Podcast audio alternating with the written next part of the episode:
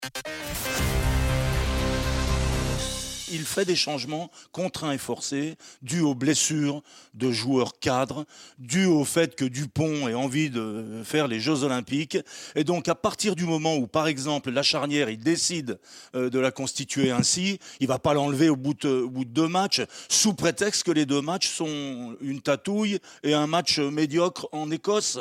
Ça s'appelle la continuité, tout simplement. Mmh. Et il y a une urgence. L'urgence pour le 15 de France, à mon point de vue, c'est de retrouver son lustre d'antan, mais pas d'antan euh, il y a deux siècles, il y a quelques mois seulement avant le, le couac de, la Coupe du Monde. Il faut retrouver les standards de l'équipe de France, à savoir une équipe qui gagne. Le problème, Pascal, le problème, Pascal, c'est que la plupart de ces joueurs euh, qui sont encore sur le terrain euh, ne se sont quasiment pas arrêtés depuis l'avant-préparation de la Coupe du Monde.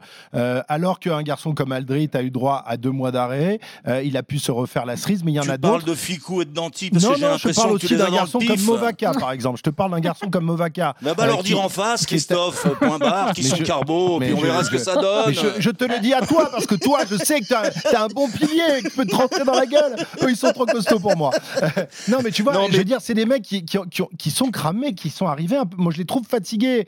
Euh, ils ne sont pas régénérés ni l'esprit ni le corps. Et un garçon comme Movaca, il a enchaîné directement après la Coupe du Monde. Il a eu une petite semaine de coupure et il a réenchaîné. Et aujourd'hui, euh, il, il a été tellement exceptionnel pendant la Coupe du Monde et avant la Coupe du Monde que moi, ça, ça me fait de la peine de le voir rater tous ces Je pense que là, l'état de forme, la fraîcheur des joueurs, eh ben, c'est selon. C'est différent d'un cas à l'autre. Donc si ces joueurs-là ont pris le parti de rester sur le terrain, de pas prendre de repos, c'est qu'ils connaissent leur corps, eh tout ben simplement. Eh ben moi, Toi, tu as l'impression tu as l'impression de les voir en dessous, mais parce que la carrière d'un joueur de haut niveau, de rugby comme de, de football, elle est faite de périodes de, pics de forme et puis des périodes où tu es un peu moins bien. et si sous prétexte que tu es un peu moins bien, quand tu le, le, tes matchs, le sélectionneur. Tu tes équipes, toi non, mais c'est pas pareil. Là, il s'agit des meilleurs joueurs de France.